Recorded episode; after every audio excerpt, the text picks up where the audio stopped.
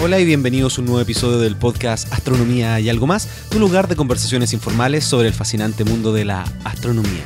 Mi nombre es Ricardo García y hoy te traigo el episodio número 53 donde converso con el representante de la ESO, European Southern Observatories, en Chile, que es Fernando Camerón y vamos a estar hablando de todos los observatorios que tiene la ESO, que son La Silla, Paranal y parte de Alma, y de este gran mega observatorio que se va a estar construyendo en un futuro que se llama el ELT, Extremely Large Telescope. También vamos a mencionar al resto de los otros telescopios, por supuesto, el GMT, el TMT y el LSST. Vamos a hablar de lo que hace Fernando Camerón como representante de la ESO en Chile y la historia de la creación de este gran proyecto desde, por ejemplo, cuando comenzaron a hablar de el OWL, el gran telescopio que era de 100 metros y cómo derivó en el telescopio que se está haciendo hoy día. Así que espero que disfrutes este que es un episodio muy particular porque hablamos de lo que se viene en astronomía. Y como siempre en los primeros minutos me gusta compartir con ustedes y estoy muy contento porque me dejan grandes comentarios tanto en ebooks como en iTunes y también en el canal de YouTube. Voy a leer uno del canal de YouTube. Aquí Sergio Fonseca del episodio con respecto a la visita muy especial a Cerro Paranal, que es el Astrovlog 9. Dice, cada día mejora el canal, felicidades. Hay dos aspectos que me encantaron, lo que la naturaleza brinda y lo que somos capaces de hacer con ella. Qué cielo y qué paisajes, qué ingeniería. Gracias por compartir estos minutos maravillosos de tu día. Saludos desde México. Y en iTunes me están diciendo, enhorabuena Ricardo por tu entusiasmo y rigor en tu labor divulgativa. No podría ser de otra forma si no fuera por tus amplios conocimientos sobre las temáticas tratadas y la calidad profesional de tus invitados. Las entrevistas están realizadas de forma inteligente y enseguida se convierten en charlas amenas entre colegas de profesión en las que no se pierde de vista el objetivo de acercar la ciencia y la astronomía de una forma sencilla y apasionante. Un fuerte abrazo y gracias desde Santander, España, aquí de Elefani de iTunes España. Y así tengo muchos comentarios y de verdad me encanta poder hacer algo que yo disfruto tanto, que me trae tantos beneficios como es aprender de astronomía en cada episodio. Yo aprendo mucho, yo investigo y quiero sacarle el jugo a cada uno de los entrevistados que yo tengo. Y eso para mí me significa un gran desafío y que eso además les llegue a ustedes y sea la compañía que tienen en el en el viaje a su trabajo, a la universidad, eh, lavando platos, planchando ropa, lo que ustedes estén haciendo, para mí es de verdad un gran placer y lo voy a seguir haciendo. Quiero solicitarte además que vayas al canal de YouTube si es que no lo has visto, que dejes tus comentarios, que veas los videos. Yo sigo trabajando en el formato y en cómo voy a poder llevar esto a cabo para hacer el canal de YouTube, para hacer el podcast y además seguir haciendo otras cosas en divulgación. Voy a estar mencionando algunas de ellas eh, a través de las redes sociales, así que tienen que seguirme. Y quería mencionarles además que el próximo día viernes 18 de marzo, aquí en Chile será el Día de la Astronomía. Toda la información está en la página web Día Astronomía CL. Yo he estado trabajando bastante con la gente de CONICIT, con la Sociedad Chilena de Astronomía y con el Planetario, para que este día sea espectacular y todo el mundo pueda observar el cielo en diferentes regiones, en diferentes lugares. Entonces, Visita el sitio web y si es que esto tú lo estás escuchando, apenas sale este episodio, el día sábado 12, esto está saliendo para la gente de Chile todavía el día 11, pero para la gente de España esto ya es el día 12. Voy a estar grabando con Francisca Concha a través de Blab. Voy a dejarlo en notas del episodio para que ustedes puedan ver lo que vamos a estar haciendo, inventando algo, a ver si hacemos algo entretenido en cuanto a divulgación, poder mezclar y conversar de diferentes temas. Y también, yo sé que ya se me está alargando esto, pero no importa, lo voy a mencionar. Eh, conversé con la gente de Coffee Break eh, una vez más con Héctor Socas y su pandilla, por así decirlo, sobre diferentes temas y también lo pueden escuchar, lo voy a dejar en las notas del episodio porque siempre es muy agradable poder compartir esto que, como la gente de Coffee Break llama, es conversaciones entre frikis. Así que espero que también lo disfruten y que conozcan esto que están haciendo desde el Instituto de Astrofísica de Canarias. Así que los dejo con este, el episodio número 53 del podcast Astronomía y algo más.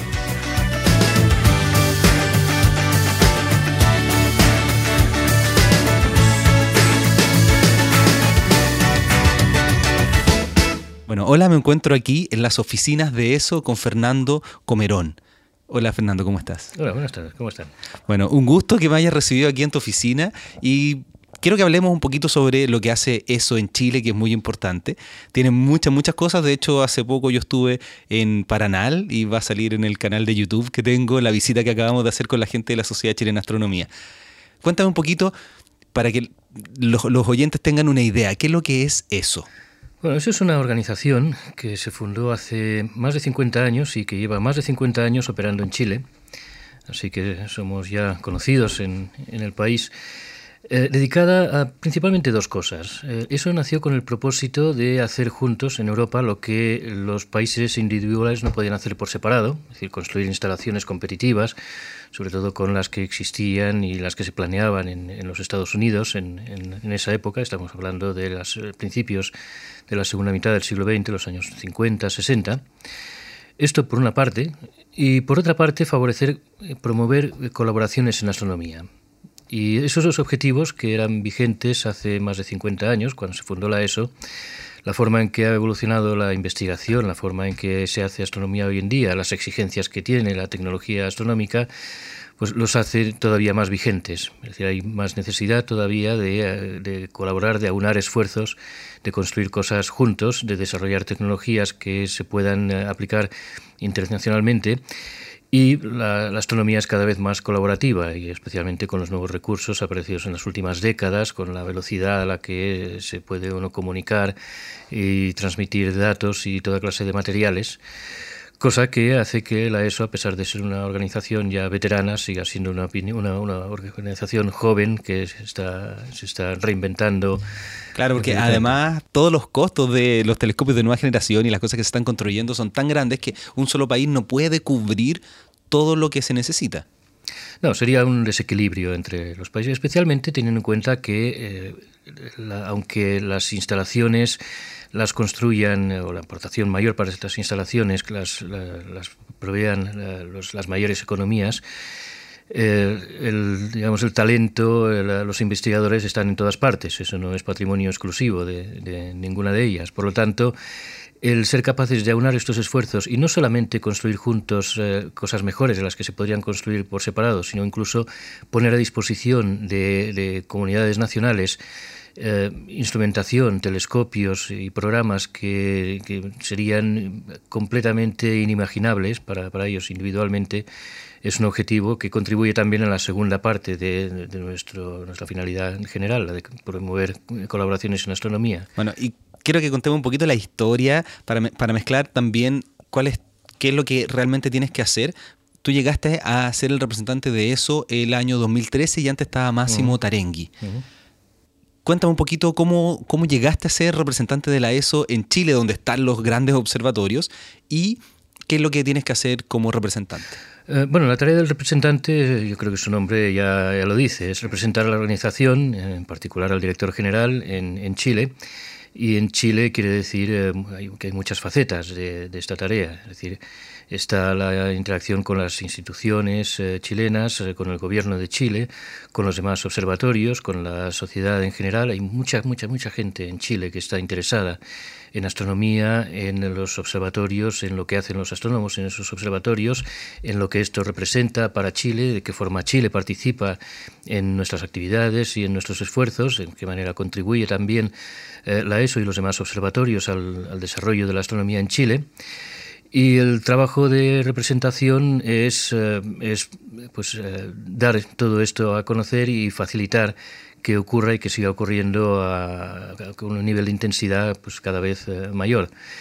Como llegué yo en particular a ser representante, bueno, es cierto, llevo tres años en, en Chile como representante, había venido a Chile muchas veces antes, pero eh, una cosa que definitivamente me ayuda es la de haber pasado ya 20 años en la organización, en la ESO, primero los, primeros 17 años en, en Alemania cosa que me aporta la experiencia de conocer bastante bien cómo funciona la organización por dentro, por lo tanto lo que, lo que tiene eh, que ofrecer y eh, la forma en que sus tareas en Chile se conectan con las tareas generales de la organización. Bueno, hagamos un resumen de lo que tiene hoy día eso en Chile y después vamos a lo que me interesa, que es el...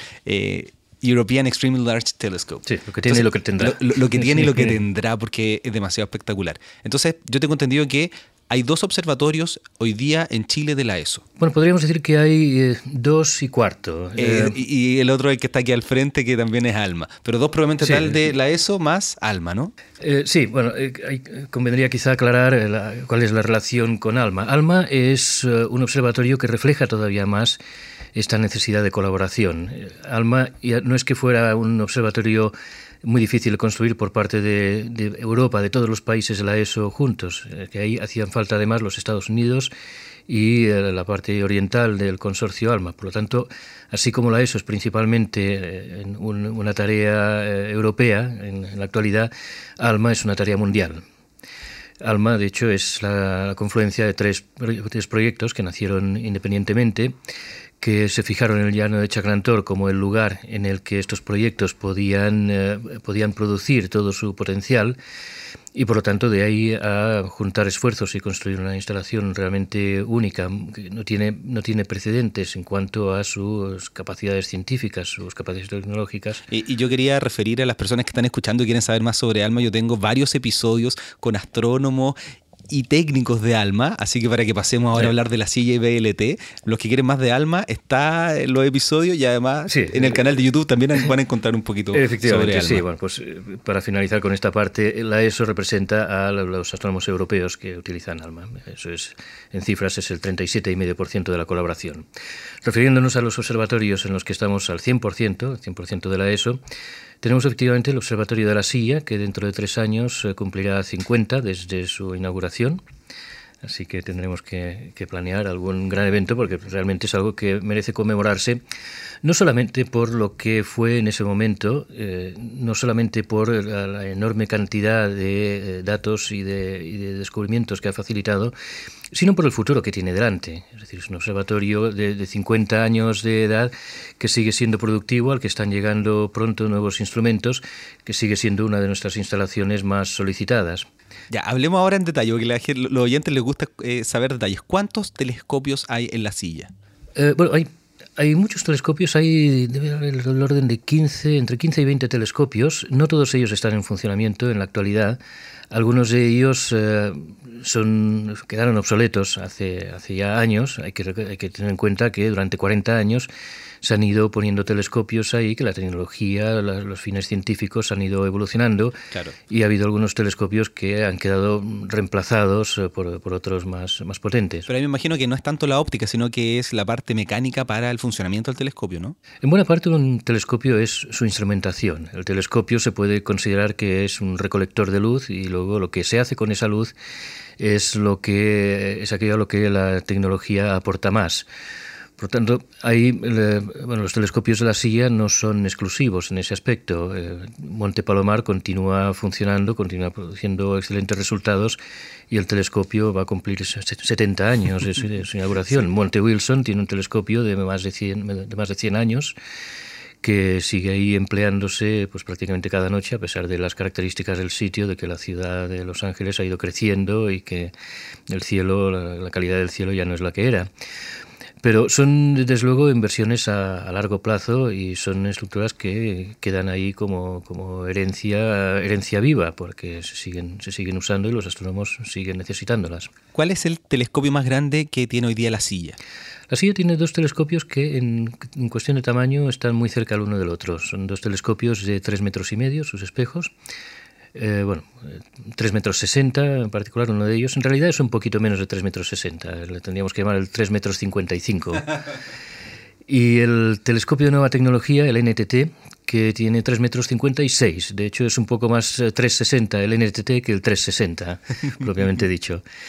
Pero son telescopios eh, en la clase de 4 metros, en realidad no, no, no, viene de unos pocos centímetros más o menos. Los telescopios se clasifican así en una clasificación amplia en la categoría de 2 metros, de 4 metros y de 8 metros, incluyendo los telescopios de 10 metros que pertenecen a la categoría de 8, porque en términos de prestaciones no, son tan diferentes. los nombres que tienen los astrónomos siempre hemos dicho que todos los telescopios de nueva generación tienen una T en las siglas, las estrellas grandes se llaman gigantes, después súper gigante. Sí, además la ESO es especialmente mala dando nombres a los telescopios. El 360, 40 años después, se sigue llamando el 360. El, NTT en la silla es el New Technology Telescope, telescopio de nueva tecnología, a pesar de que eh, empezó a funcionar hace más de 25 años. La tecnología es relativamente nueva, pero no es la más novedosa. Y el VLT es el, Very Large Telescope, el telescopio muy grande, pero bueno. Ya, vamos a llegar al VLT. Para que la gente conozca, ¿por qué se llama la silla? Es el, es el nombre original. Es, eh, bueno, el nombre original era, era la silla y también se conoce como cinchado norte. Es debido a la forma de la montaña. Es el nombre del cerro. Es el nombre del cerro. Generalmente los observatorios tienen el nombre del cerro. Además de las siglas que les dan, entonces ahora el que vamos a ver a continuación, que es el Observatorio Cerro Paranal, es VLT. Sí, el VLT es el telescopio que está en Paranal, pero el Observatorio de Paranal actualmente ya es más que el VLT. También tiene el telescopio Vista, el VST, un eh, nuevo sistema de telescopios pequeños que empezó a operar hace poco. Sí, también tengo episodios de con respecto a Vista con Dante Miniti. Así que los voy a dejar ahí en las notas del episodio para que las mejores manos. Entonces, cuéntame un poquito eh, qué es lo que es eh, Observatorio Cerro Paranal. Bueno, Cerro Paranal es la materialización de uno de los grandes objetivos de la ESO. Cuando la tecnología de construcción de telescopios, de grandes telescopios, eh, superó la, la barrera que imponían los, eh, los, espejos rígidos, la forma clásica de construir espejos eh, para grandes telescopios eh, de calidad óptica aceptable para, para sus fines, se abrió la puerta a la construcción de telescopios mayores que los telescopios de la clase de 4 o 5 metros, representados por Monte Palomar, que en su momento representó lo más, lo más avanzado y lo más grande que la tecnología óptica podía construir en términos de telescopios. Eh, cuando a finales de los años 70, principios de los 80, se, demostró que tecnológicamente era posible eh, fabricar eh, grandes espejos flexibles cuya forma se pudiera controlar por computadora, la consecuencia lógica fue que los, astrónomos pues, se entusiasmaron con la posibilidad de tener telescopios mucho más grandes y la ESO no fue ajena a ese entusiasmo y empezó a planear su respuesta a las nuevas capacidades tecnológicas.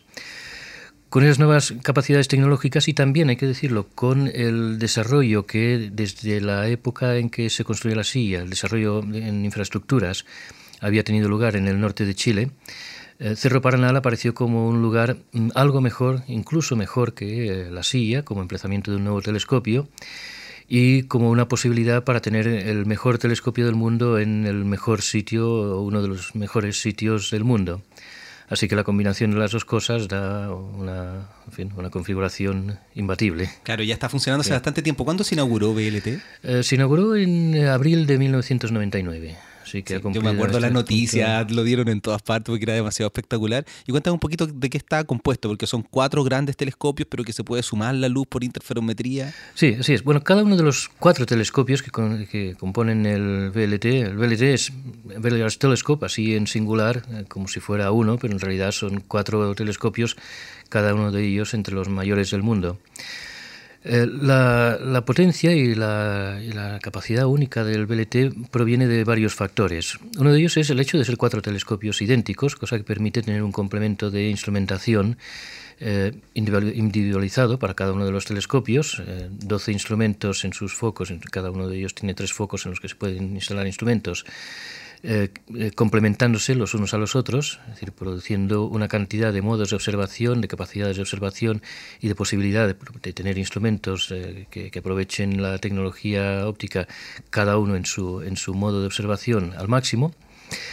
Y luego la posibilidad de combinar los, eh, la luz de los telescopios mm, de, de, dos maneras, básicamente. La más intuitiva es eh, simplemente tomar la luz que viene de cada, cada, uno de los telescopios, focalizarla en un solo punto, de manera que el telescopio, los telescopios, los cuatro telescopios funcionan como uno solo, que tuviera la misma superficie de recolección de luz que la de un telescopio de 16 metros en este caso, es decir, la superficie colectora va con el, cuadrado del radio, por lo tanto, cuatro telescopios de 8 metros no son un telescopio de 32 metros, son un telescopio de, de, 16.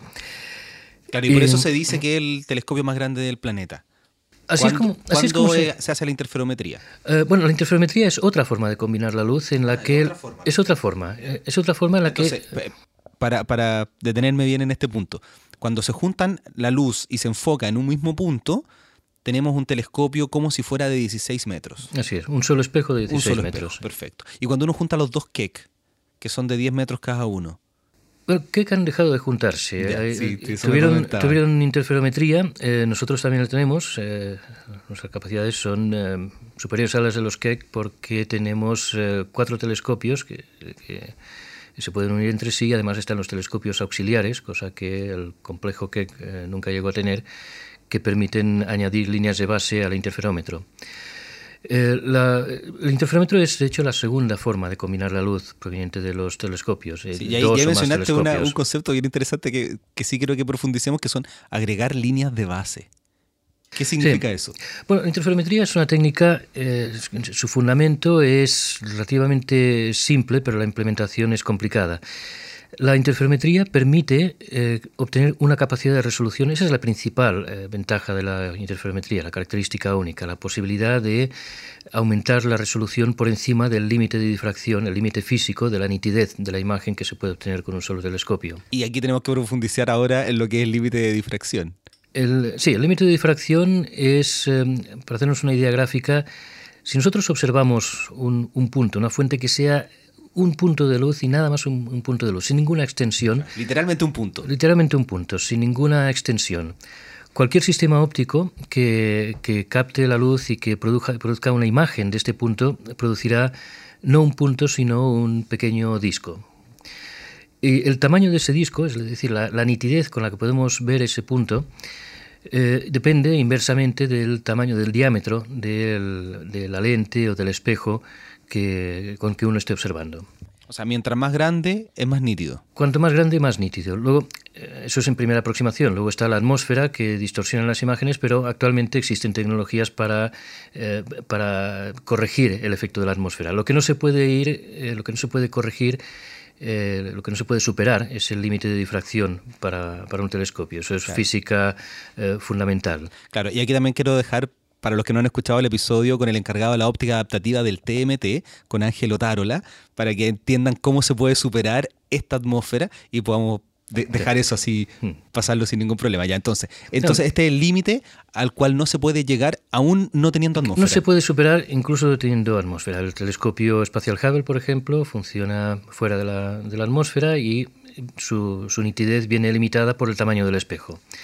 Actualmente, con las técnicas de óptica adaptativa, los telescopios que componen el, BLT, los, cuatro telescopios de 8 metros de diámetro cada uno, eh, pueden superar, de hecho superan rutinariamente la nitidez que se, puede obtener con el, telescopio espacial Hubble, porque tienen un diámetro unas tres veces superior, algo más de tres veces superior, por lo tanto la nitidez de las, de las imágenes puede ser mejor que, la de Hubble. Eh, sin embargo, cuando se usa el interferómetro, estamos en un campo diferente. En, la interferometría, la capacidad de resolución, la nitidez, ya no viene dada por el tamaño de uno de los espejos, de cada uno de los telescopios que componen el BLT, sino por la distancia entre los eh, telescopios cuya luz se combina para, para, llevar a cabo la observación. Claro, y tenemos algo de eso, pero no en óptico, sino que en radio, que hablé con Juan Cortés, que es astrónomo de Alma, porque en radio se hace lo mismo. En radio se hace lo mismo y la novedad y el desafío del BLT es hacer lo que se hace en ALMA con longitudes de onda que son unas mil veces más cortas que las que observa ALMA. Claro, ese es, el gran problema, eh, tener onda mucho más chiquitita. Claro, y las tolerancias mecánicas, eh, optomecánicas, son, son, mucho menores. Las técnicas de detección de, la radiación son diferentes y todo eso abre un, capítulo tecnológico bastante diferente del de ALMA a pesar de que los fundamentos físicos de la interferometría son exactamente los mismos.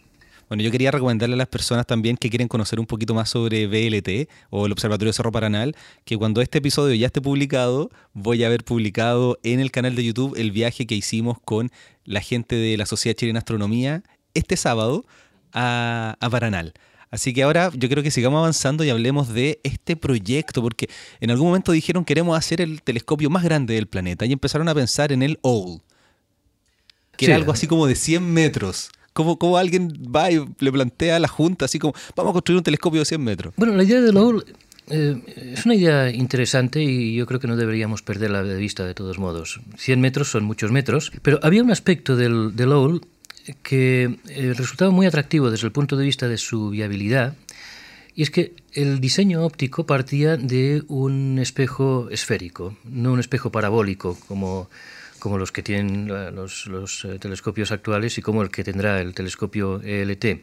Esto puede parecer una, una diferencia sutil, pero el, el aspecto clave en hacerlo viable es que un espejo esférico se puede construir a partir de segmentos idénticos, con lo cual la producción de los segmentos de, los segmentos que componen el mosaico que da lugar al espejo principal eh, es mucho más eh, es mucho más simple en el sentido de que se puede se puede eh, se puede establecer una cadena de fabricación que fabrique elementos exactamente iguales y eso abarata los costes. Es como fabricar prototipos eh, comparado con fabricar eh, modelos en serie. Claro, como hoy día la fabricación de celulares está tan en masa que Claro. Son muy económicos. Si hubiera que fabricar uno, uno tendría que gastarse miles de millones en todo el desarrollo, pero una vez, una se, se, construyen en serie y, y, se construyen muchos, pues el precio por unidad evidentemente se abarata. El, el gran problema que tenía el, el OWL, lo que comprometía su, su, factibilidad, era que para compensar las aberraciones ópticas de este espejo eh, esférico primario, el espejo secundario tenía que ser bastante grande, pero además tenía que tener unas tolerancias eh, ópticas muy, muy, muy estrictas. ¿Qué es lo que es bastante grande el secundario? Eh, Creo que el diseño original era de 25 metros. Otro espejo segmentado de 25 metros de diámetro. Un espejo de 25 o sea. metros que es solo el secundario. Es solo el secundario, sí. Yo lo quiero de primario ese. Bueno, el primario del, del ELT, del que, el, que ha sido bueno, la plasmación real del concepto OL, eh, tendrá 6 metros y medio. No hemos llegado ahí todavía. No, ¿verdad? pero hay que, quería mencionar también que OL significa Overwhelmingly... Oh, es difícil de pronunciar. Overwhelmingly large. Overwhelmingly large telescope. O sea, telescopio como, no sé cómo...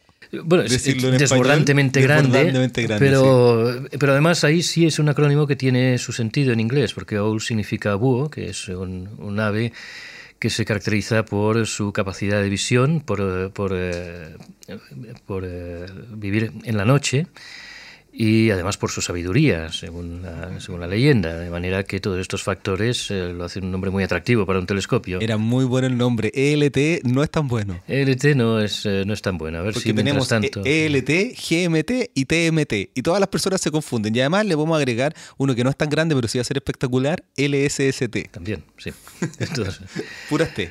Sí, no somos, no somos en la ESO los únicos malos en dar nombres a los telescopios, eso es, eso es cierto. Entonces hablemos, todo el proyecto del OWL se plasmó en el ELT. Sí, el, el era un proyecto pues, muy ambicioso y, y, tuvo su gran utilidad para abrir el campo de investigación a tecnologías que se necesitarían para la construcción de inmensos telescopios, los, los ELT, lo, lo que se llamó genéricamente los telescopios extremadamente grandes.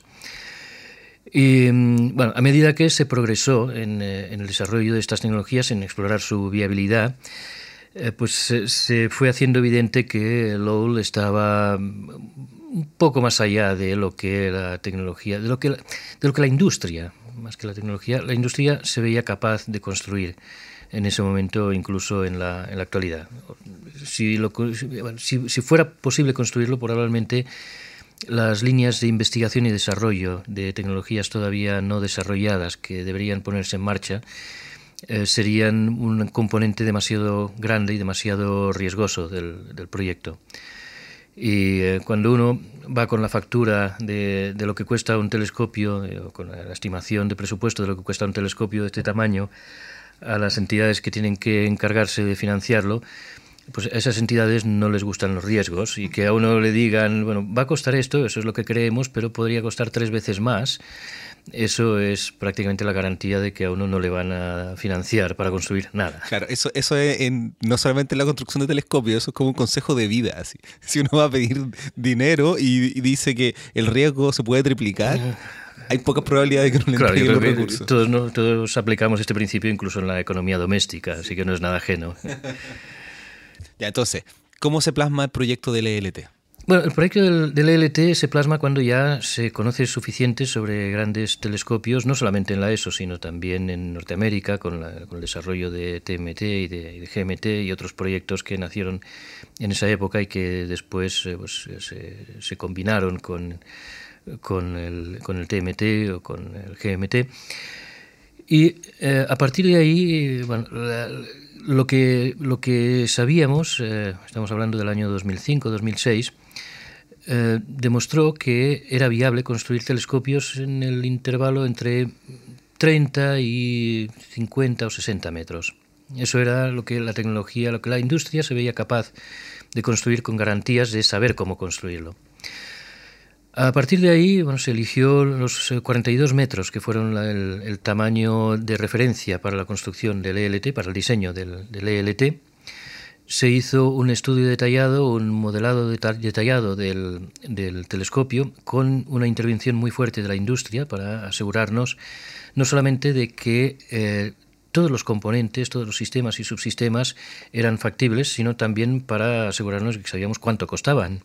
Y esos son modelos matemáticos bien complejos, ¿no? Como hay que modelarlo en el computador. Son, son modelos, en, buena parte sí, en buena parte son, son eh, desarrollos de cosas que no existen. En otros terrenos eh, son aplicaciones de tecnologías que ya existen en otros campos y que se pueden aplicar a la tecnología astronómica. Y ahí nos llevamos varias sorpresas de, componentes que creíamos que exigirían nuevas líneas de investigación y desarrollo, empezar algo nuevo, pero que las industrias eh, ya lo estaban construyendo para, otros fines. Claro, y este es un punto demasiado interesante en astronomía, que es, que es cuando se plantea el desafío de un telescopio de nueva generación, en este caso de 42 metros, la industria avanza, porque hay que pedirle cosas que probablemente no, no saben hacer. Por ejemplo, nómbrame alguna, alguna, algunos componentes importantes de este telescopio 42 metros que han tenido que trabajar en conjunto con la industria para poder desarrollarlos. Bueno, el desarrollo del espejo primario necesitará, eh, desarrollos industriales no existentes en la actualidad Em, que, intervienen en varias áreas, no solamente en la producción de bloques de vidrio y de pulido de esos bloques con una precisión extrema, sino también el control de su posición. Cada uno de los segmentos que, componen el espejo primario del LT tiene que saber exactamente dónde están sus seis vecinos, los seis que, que colindan con él. Y esto significa un sistema de control extremadamente preciso, pero también de metrología, de, poder detectar y medir exactamente la posición de elementos, de elementos ópticos eh, vecinos. ¿Y de cuánto iban a ser estos espejos individuales? Los individuales de un metro cuarenta, cosa que no es mucho, eh, comparado con un espejo del, del, del BLT, es pequeño pero tienen que ser 800 eh, de ellos, casi 800, 796, formando un mosaico que pueda considerarse eh, para todos los fines prácticos como una sola superficie, perfectamente lisa, y eh, con unas características, una, una, forma que depende de la posición de ese, de ese segmento en el mosaico. Es decir, la simetría, el, hecho de que estos, estos segmentos sean hexagonales, hace que cuando uno va por el perímetro del espejo eh, lo recorre por completo, se ha encontrado pues, seis veces en este recorrido con eh, espejos idénticos. Es decir, los espejos son, son iguales en, familias eh, de seis a seis. cosa que simplifica ligeramente la construcción del mosaico. Cuando uno ha construido un espejo para una posición determinada del mosaico, ese, un espejo de esa forma exactamente aparece seis veces en, en, el mosaico. ¿Te refieres a la curvatura? ¿Qué es lo que hace que sean idénticos? Lo que hace que sean idénticos es, la forma en que la, curvatura es uno de los componentes. Sí, la curvatura es, eh, es, la curvatura en las dos dimensiones de, la revolución a lo largo del, eje del espejo. la, forma es, Cada segmento es un segmento de una superficie parabólica y, la forma del segmento viene dada por la posición que el segmento ocupa en esa. claro, entonces cuando lo estén instalando, si lo instalan mal, va a, quedar, va a ser un problema grande. Sí, pondremos, pondremos etiquetas en todos ellos para que sepamos exactamente dónde pueden ir. Bueno, y aquí es cuando se empieza a hablar de medidas en función de las canchas de fútbol, porque se empieza a decir que el tamaño total, el área total, va a ser una cancha de fútbol. Eh, algo así, sí, es, eh, bueno, son, son, casi 40 metros. Eh, los 42 metros que hablábamos inicialmente eran el diseño de referencia. Posteriormente, por, razones de coste, se redujo a 39,3, que no está tan lejos de, los 42. Claro, se, se, dice que es de 40 cuando es 39,3 porque es, la categoría. Es, la categoría y, no va a haber gran diferencia entre 42 y, y 39.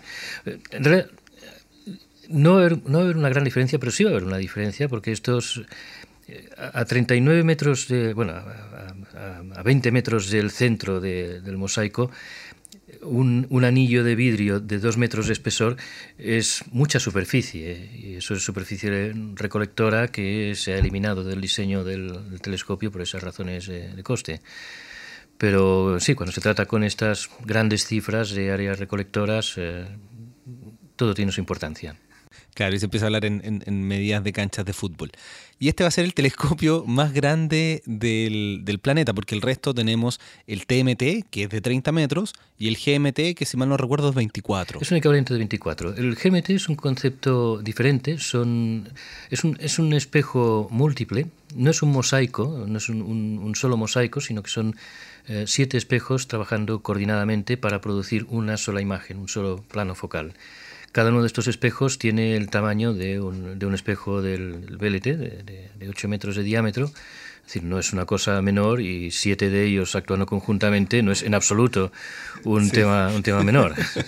bueno, una vez que se define cómo va a ser el telescopio, cuántos metros va a tener, cómo se va a fabricar todos los componentes, viene otra parte que es demasiado importante, que es saber dónde se va a instalar. ¿Cómo se eligió Cerro Armazones? Eh, Cerro Armazones se eligió después de largas campañas de lo que se llama en astronomía site testing, de, verificación, de, prueba de, sitios, en los que inicialmente tuvimos eh, un, un, intervalo muy amplio de, lugares eh, no todos ellos en Chile, se consideró también eh, Marruecos, se consideró en una etapa muy, muy primeriza eh, Uzbekistán, se consideró también la isla de La Palma. Claro, tengo muchos oyentes de, de, España que siempre dicen, tenemos grandes telescopios aquí también y no se mencionan, así que lo estoy mencionando. La Palma es una isla muy importante de donde se hace astronomía también. Efectivamente. Y, fue considerada para el ELT, aquí lo está diciendo. Fue considerada para el ELT, se consideran también se considera también al menos una localización del otro lado de los Andes, en, Argentina, y mm, varios sitios en, Chile, incluyendo eh, Cerro Vizcachas, que está cerca de la Silla, y en la región del Norte Grande, eh, Armazones, eh, también Vicuña Maquena y Ventarrones. Mm, Armazones fue el lugar elegido por una combinación de razones. Armazones está cerca de Paranal. Eh, se puede ver desde Paranal, está a 20 kilómetros en línea recta. De hecho, yo tengo un plano que va a estar en el video del canal de YouTube donde desde Paranal se ve Armazones. Sí, y se distingue bien ahora que la cumbre está sí, aplanada. está plana, sí. Efectivamente. Cortaron toda la parte de arriba del cerro. Eh, bueno, creo que fueron 16 metros de, de, altitud que hubo que, que quitar para, para, dejar una superficie plana. después vamos a ir al, al proceso de construcción. Sigamos hablando del site testing. ¿Y, por qué se eligió Armazones? Todos los lugares que, que se inspeccionaron son lugares excepcionales y, excelentes eh, por, la, por, la, mayor parte de los parámetros que uno puede tener en cuenta. Es muy difícil decir cuál es el mejor sitio astronómico porque Evidentemente, eh, Paranal es mejor que Santiago. pues una, una, una, comparación extrema. Pero cuando estamos, cuando estamos eh, comparando sitios excelentes, no hay un solo parámetro que, que defina eh, cuál es el mejor. No se puede decir que un sitio sea mejor que otro porque tiene más noches despejadas, porque el, el número de... Puede que, puede que las noches que el otro sitio tiene despejadas, aunque sean menos, sean mejores en términos de calidad, en términos de turbulencia, en términos de oscuridad del cielo, en términos de polvo en suspensión en la atmósfera. Todo esto son, son criterios que influyen y al final es difícil hacer una, una selección definitiva porque todos los sitios eh, tienen alguna, alguno de esos parámetros que es ligeramente mejor que el escogido. No todos, pero la combinación de todos ellos da, da lugar bueno, estos factores que tienen que ver con la climatología, pero que también pueden tener, con, pueden tener que ver con la logística, por ejemplo, como fue en el caso de Armazones.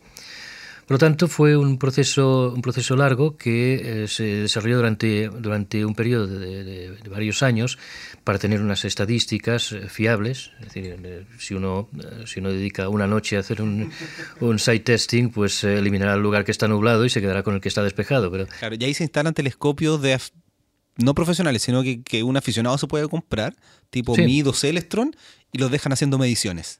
Los dejan haciendo mediciones, sí. Lo que es, eh, lo que es eh, exclusivo de estos telescopios es la instrumentación que hace esas mediciones. Perfecto. Ya, entonces, decías que también se escogió armazones por la logística. Cuenta un poquito más sobre eso. Bueno, armazones permite que el ELT no sea un observatorio, sino que sea un telescopio más en un observatorio ya existente, en Cerro Paranal. Cuando uno ha estado en Cerro Paranal, ya ha estado en la sala de control del ELT, porque el ELT se controlará desde la sala de control del BLT. De hecho, hay un, hay un rincón cuando uno entra en la sala de control a la derecha, a la entrada a la derecha, en que hay una placa que dice ELT, que es... No la vi, debería haberla grabado, no la vi, no me la mencionaron.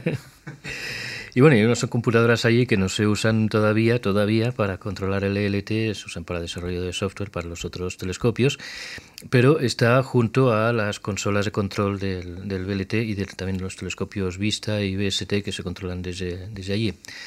Eh, la logística, por lo tanto, la infraestructura ya existe y buena parte de las operaciones de, mantenimiento y de operaciones científicas del LT se pueden hacer desde Paranal. Se puede compartir infraestructura, se puede compartir personal, y de hecho es, eh, no es un slogan, es, es cierto que eh, el ELT es un telescopio más en un observatorio ya existente, que es el observatorio de Cerro Paranal. ¿Y cómo lo van a hacer para hacer el control? ¿Tienen que instalar cables, fibra óptica desde BLT hasta sí, armazones? y tendido eléctrico hasta la, hasta la línea de alta tensión que se está construyendo actualmente. Pero en ese aspecto em, hay que tener en cuenta que el BLT se controla no desde la, cúpula en la que está cada una de las unidades, sino desde la sala de control que está, en el caso de UT4, el telescopio más alejado, está a más de 100 metros de donde está el telescopio. Por lo tanto, ese cableado, esas fibras ópticas em, existen ya en Paranal y se trata, en cierto modo, y para simplificar mucho, de hacerlas más largas. Claro, y también ya también lo hicieron en Alma. Porque ALMA no se controla desde arriba de la antena, sino que desde el USF. Efectivamente, resultaría engorroso y costoso eh, controlarlo desde arriba, desde, desde la OS, del lugar de operación de las antenas. Eh, en el caso de ALMA, porque resulta, resulta difícil trabajar en esas condiciones, a 5.000 metros de altitud. Ahí el cerebro ya no funciona como... Exactamente. sí. Juan Cortés nos decía que uno, cuando fuéramos a ALMA, que tratáramos de hacer matemática. Eh, es complejo hacer matemática difícil. Bueno, y cosas mucho más simples, sí. bueno, entonces, eh, la, logística va a estar casi todo entonces en Cerro Paranal. ¿Se va a ocupar la residencia también de Cerro Paranal para los astrónomos? Eh, sí, habrá que emplearla un poco porque estamos ya en las condiciones actuales al límite de capacidad y ahora estos días están dos grandes equipos haciendo puesta a punto de nueva instrumentación del, instrumento Gravity en el interferómetro. Como la película. Eh, como en la película, en nombre solamente. La, finalidad es muy diferente. Eh, pero mm, eh, bueno, ese, ese, instrumento y también el nuevo sistema de estrellas de guías láser. Y eso significa pues equipos que en el caso de Gravity era de alrededor de 30 personas que vienen temporalmente a Paranal y que desbordan la capacidad de la residencia. ¿Y se fueron a las habitaciones Bond? Se fueron a las habitaciones, están todavía en las habitaciones Bond y en los contenedores que existían eh, ya desde antes de la residencia. Cuando uno planifica hacer un telescopio de esta magnitud, no solamente está el lugar, cómo se va a fabricar un telescopio de casi 40 metros, sino que además el tipo de ciencia que se quiere realizar. Profundicemos un poquito cómo uno convence a las personas que entregan los recursos para hacer todo este gasto desde la ciencia? ¿Qué es lo que pretende buscar ELT? Creo que la, respuesta más sincera a esa pregunta es que no lo sabemos. Y esta, esta respuesta tiene su historia que va más allá de, los 400 años de existencia de telescopios. Cuando, cuando Galileo construyó su telescopio, él no sabía que iba a descubrir los satélites de Júpiter, los cráteres de la Luna, o, iba a resolver la, la Vía Láctea en estrellas. Cada nuevo telescopio que ha ensanchado nuestras capacidades de observación, ha descubierto cosas nuevas, cosas que no se anticipaban. Es cierto que hay que convencer a los que tienen que poner la, financiación del telescopio, y eso se hace mediante lo que sabemos hoy día. Eh, yo quería hacer una pausa porque Gary Sanders me dijo lo mismo con respecto al TMT. Ah, Hizo la comparación con Galileo. es, una, comparación apropiada en este caso, porque el salto que dio Galileo desde observar el cielo sin ninguna ayuda óptica, observarlo con un telescopio de, las características que tenía el suyo, en, en, orden de magnitud es el mismo salto que se va a dar entre los telescopios de la clase de 8 o 10 metros actuales a los telescopios como el TMT, el GMT o el, ELT. Es decir, no se trata de construir un telescopio eh, una vez y media mayor que, los, que el más grande existente, sino ir a un factor, un orden de magnitud entero en términos de superficie recolectora. Por lo tanto, la comparación es, es acertada en ese aspecto. Sí, totalmente de acuerdo. Y es muy bonito pensar que vamos a estar mirando con un nuevo telescopio de esta magnitud del universo. creo eh, para, para, completar la, pregunta, ¿cómo se convence a quienes tienen que a quienes tienen que pagarlo, en último término? Los astrónomos van y lo que explican es qué es lo que harían con ese telescopio si lo tuvieran hoy. Y ciertamente los, fines científicos son muy ambiciosos, eh, incluyen la búsqueda de, trazadores de existencia de vida en planetas extrasolares, el descubrimiento de planetas como la Tierra, explorar la, historia de ensamblado de fragmentos protogalácticos después del Big Bang para formar galaxias como las del universo actual.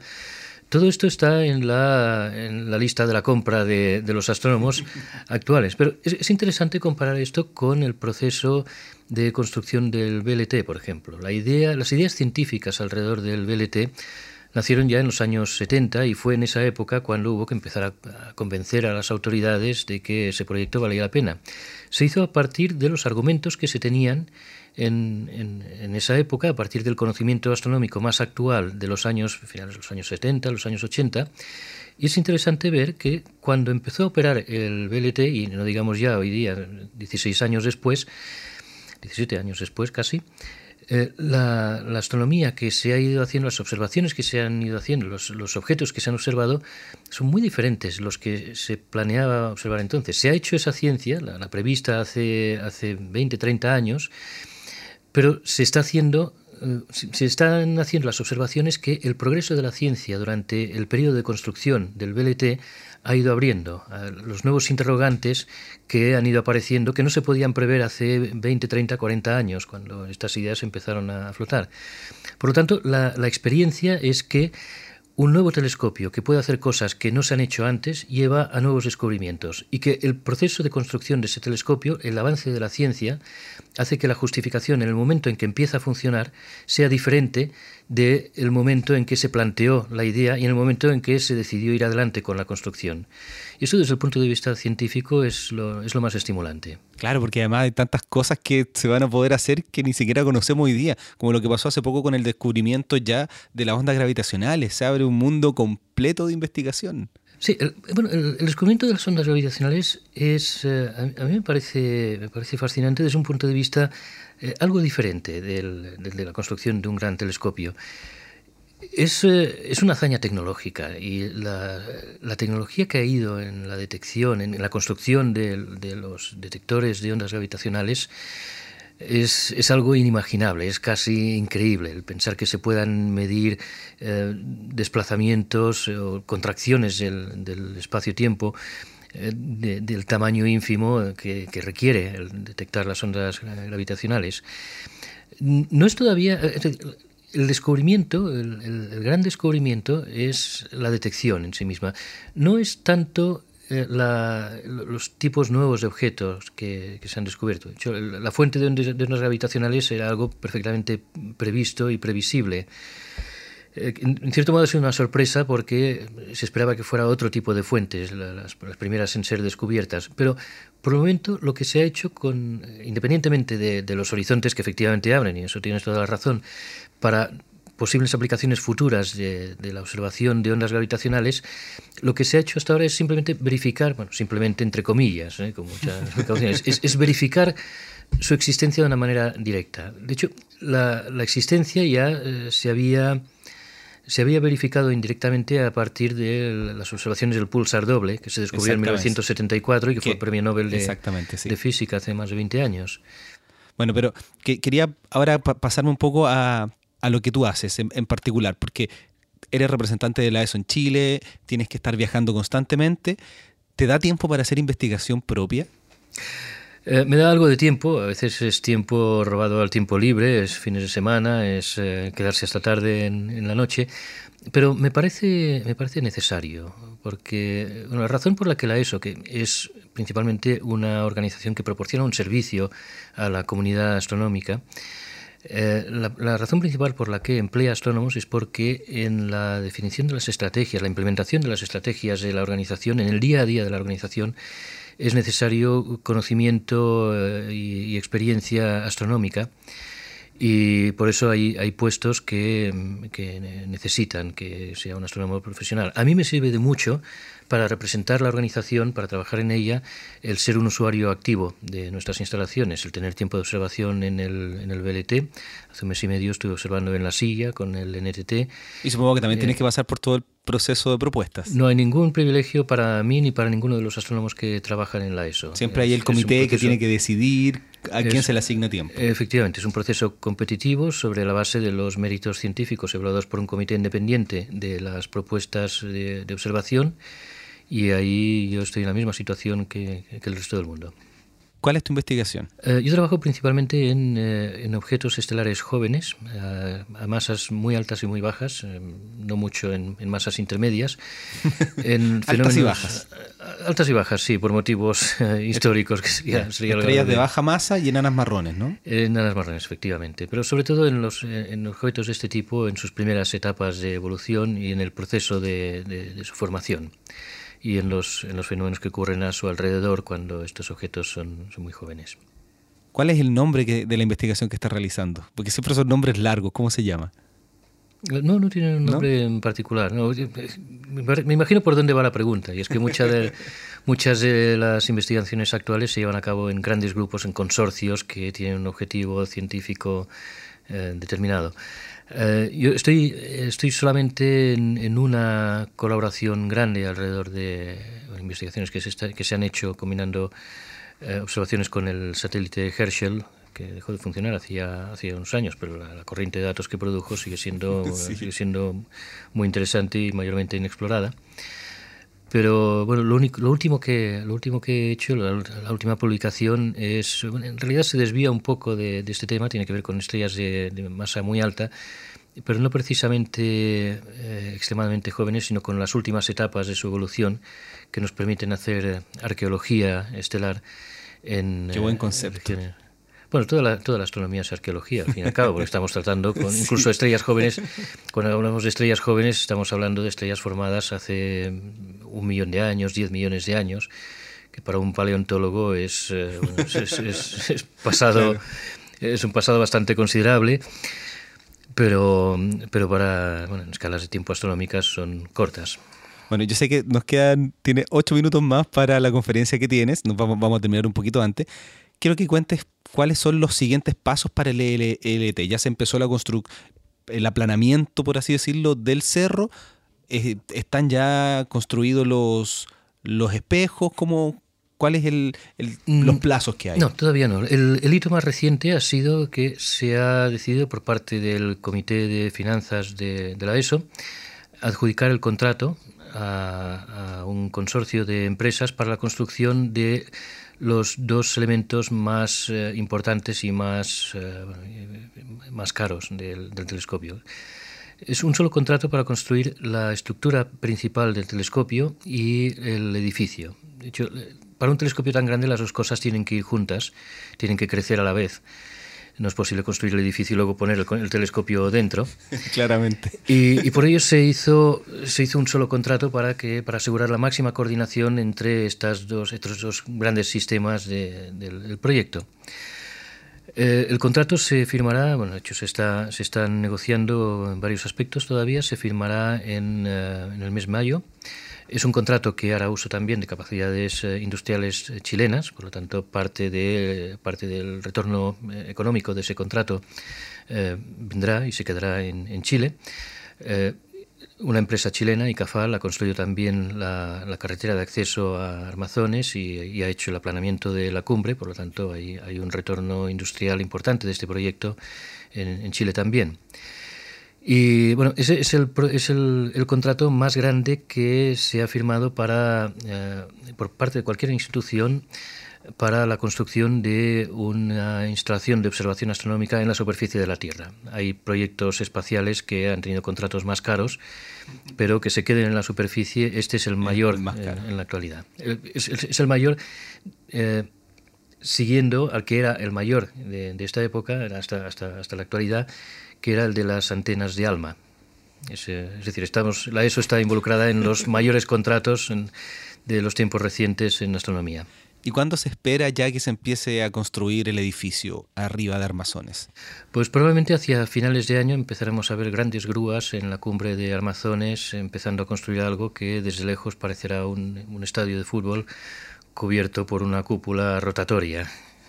Entonces va a ser un bonito momento para ir a, a Paranal y empezar a mirar con un teleobjetivo cómo se está haciendo la construcción. Empezar a mirar, seguirlo durante los 10 años siguientes y aprovecho la ocasión de tener un público que no sé si va a incluir a la presidenta Bachelet, pero ciertamente desde este momento la, invito a presenciar el inicio de las obras, eh, por lo cual recibirá una, una invitación formal pero esperemos contar con su presencia porque creemos que es un proyecto importante, interesante, productivo eh, para Chile ¿Y cuándo, cuándo es el inicio de las obras? A finales, del, a finales de este año o principios del 2017. a mí me, encantaría estar grabando también para el canal de YouTube ahí.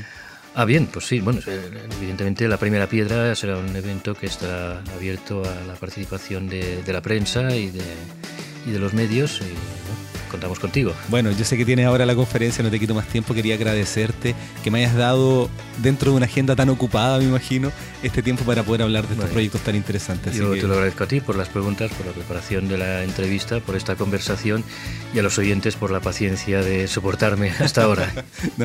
y les recuerdo también que vayan a la página de eso, tienen mucha información, imágenes espectaculares que todo el mundo puede ocupar de forma libre, si quieren ver en, tiempo real lo que se está ocurriendo en, en Paranal, en en, Alma, tienen webcams, de verdad la página tiene mucha información de, de divulgación, de outreach para que ustedes puedan ingresar. Bueno, Fernando, muchas gracias. Gracias a ustedes.